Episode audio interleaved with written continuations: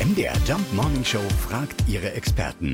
Fakt oder Fake? Angeblich sollen Schmerzmittel, die wir zum Beispiel gegen Kopfweh einwerfen, auch gegen Liebeskummer helfen. Das klingt erstmal komisch und deswegen fragen wir nach bei Paartherapeut Erik Hegmann. Ist es so? Ja, Schmerzmittel können wohl körperliche Symptome von Liebeskummer lindern. Das belegen Studien, und zwar diejenigen, die sich mit den Auswirkungen von Verlust- und Trennungserfahrungen befassen.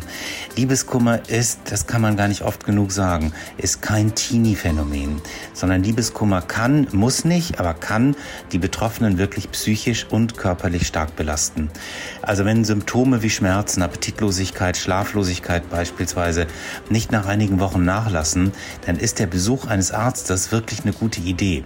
Also nicht einfach nur jetzt Schmerzmittel werfen, bitte, sondern ärztliche Behandlung suchen. Also ich bitte zum Beispiel alle meine Liebeskummer-Klienten und Klientinnen mit starken Symptomen, sich ärztlichen Rat zu holen, weil Liebeskummer wirklich leicht unterschätzt werden kann kann in seinen Folgen.